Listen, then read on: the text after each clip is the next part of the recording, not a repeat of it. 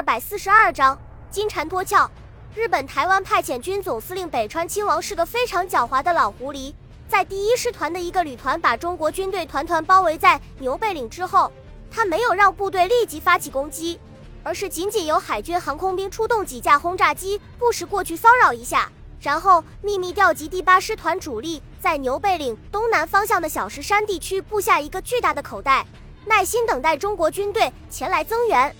然而，日军自己看起来非常隐秘的行动，却没有逃过居住在这里的高山族居民的眼睛。他们很快就把这个异常重要的情报送到了设在大塔山的台湾军团司令部。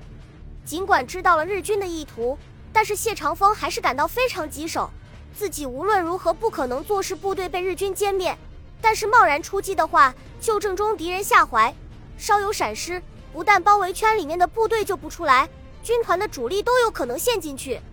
前思后想了十几分钟之后，谢长风一头扑在地图上面，仔细研究起牛背岭周围的地形。然后他找来十几个新晋加入部队的高山族战士，面授机宜，准备与日军好好周旋一番。朱志宏所部被围困的第二天下午，早已渗透到阿里山腹地的日军情报人员陆续传回消息，散布在外围的中国军队已经开始向牛背岭方向集结。大小塔山地区的台湾军团主力也用出动的迹象。紧接着，北川亲王就接到报告，超过一个步兵师的兵力从大小塔山出发，全速向牛背岭前进。为了麻痹中国军队，北川当即命令轰炸机和侦察机远离中国军队前进的道路，使他们可以非常顺利地钻进自己精心设计的口袋里面。当晚八点钟。台湾军团在距离日军伏击圈直线距离只有五公里的一个山谷里面停了下来，然后开始在山坡的密林中间宿营，似乎准备等天亮之后再继续前进。于是日军的侦察人员就在四周的高山上潜伏下来，监视对方的动静。夜空中浓云密布，借着残月发出的淡淡微光，可以看到一团团模糊不清的乌云在狂风的吹拂下飘来荡去，好像四海为家的浪子。总是不愿意在一个地方停留，山谷差不多全部被黑暗淹没了，而浓密枝叶的下面更是漆黑一片，远处和近处的景象，可得见的和看不见的全都胡乱的交融在一起。一个小分队悄无声息地从营地走了出来，非常灵巧地从浓密的树林中间穿过，在半个小时之后出现在幽深的峡谷里面，然后沿着夏天溪水暴涨时冲出来的河床向牛背岭方向前进。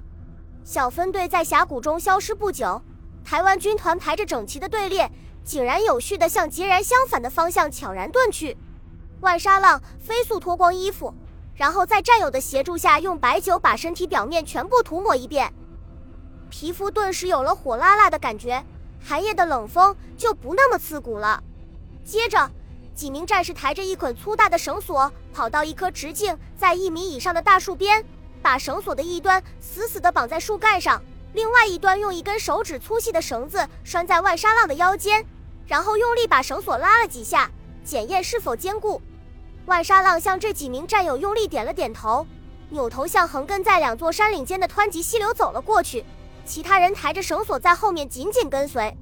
万沙浪把酒瓶里面的最后一点烧酒全部喝了下去，胸腹之中顿时升起一股暖流。于是抬脚踩到水中，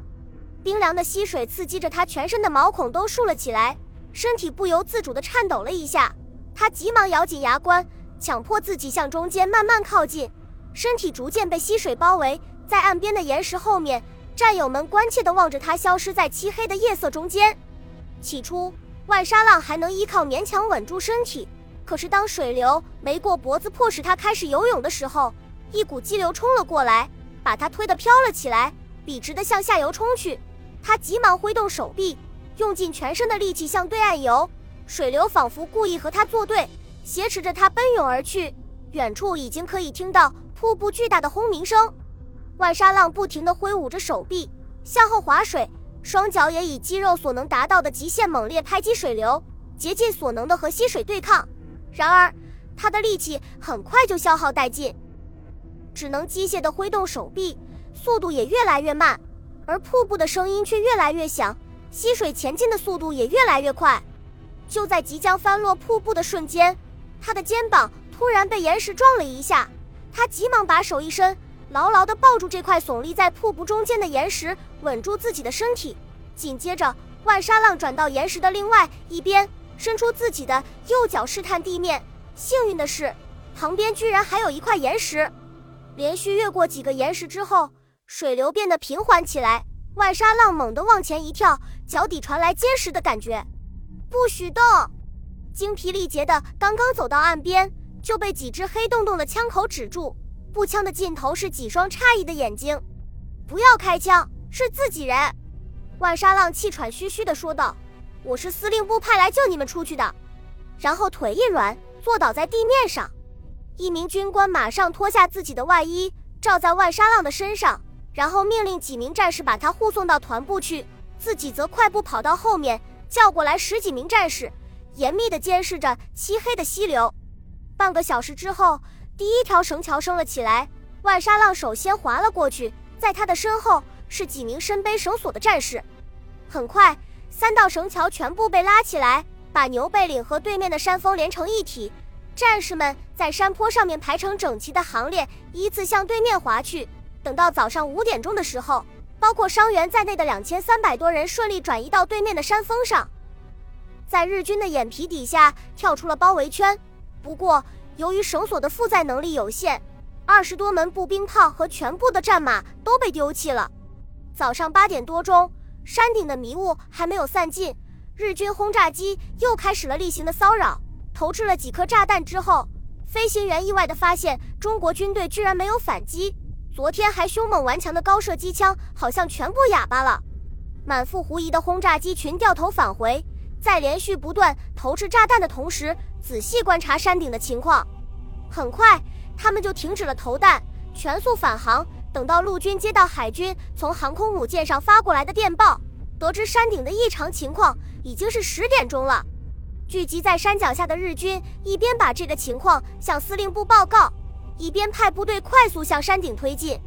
山顶上面除了轰炸留下的痕迹和数十匹战马的尸体以外，没有任何东西。经过一番搜索之后，日军终于发现了横在两座山峰之间的绳索。紧接着，三名日军沿着绳索提心吊胆地滑了过去。平安落地之后，他们马上发现了中国军队的经过的痕迹，急忙鸣枪报告。荷枪实弹的日军士兵一个接一个地爬上绳索。用自己的皮带紧紧调在半空中，迅速向对面滑去。最前面的士兵刚刚滑到中间，绳索突然从对面的树干上掉了下去，数十名日军的惨叫声顿时在山谷里里面回荡起来。气急败坏的日军指挥官急忙命令把绳子拉过来检查，这才发现早就被用小刀割断了一半。北川亲王接到报告之后，马上意识到自己的意图已经被对方察觉。围点打援的计划就失去了意义，急忙命令埋伏在小石山地区的第八师团立刻向对面的中国军队发动强攻，绝对不能让他们再次逃脱。同时要求海军出动轰炸机群，封锁台湾军队后退的道路，务必要将他们歼灭在阿里山的外围。